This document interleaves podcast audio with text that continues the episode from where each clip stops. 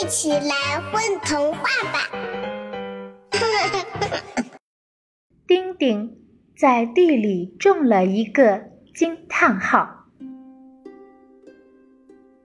丁丁把惊叹号种在了地里，这是一个漂亮的惊叹号，直直的腰板儿骄傲地挺着，他的脚用力地踩进土里。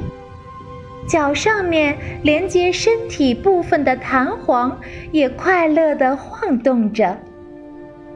丁丁每天都来看它，可是惊叹号开始没精神了。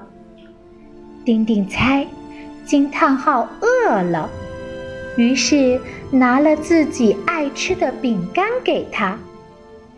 第二天，丁丁发现。饼干被老鼠叼走了。丁丁想，惊叹号也许渴了。他拿了自己爱喝的牛奶，毫不迟疑地倒在地里。可是惊叹号还是越来越没精神，他的头开始耷拉了，弯成了一个。伞柄状，丁丁很担心。他对惊叹号说：“你为什么不吃不喝呢？要不我讲故事给你听吧。”说完了，他就打开书包，翻出故事书读了起来。诶，丁丁惊奇地发现。惊叹号的腰板又挺直了，似乎还长高了。于是，丁丁开始每天晚上给惊叹号讲故事。有一天晚上，他发现惊叹号已经和他三楼房间的窗口一样高。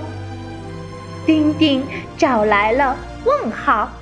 逗号、句号，好多好多标点符号都一股脑的种在地里。每天晚上，丁丁都会给他们讲一个故事。他快乐的想，总有一天，他们会长得越来越高，自己就可以顺着它们爬到星星。和月亮上去，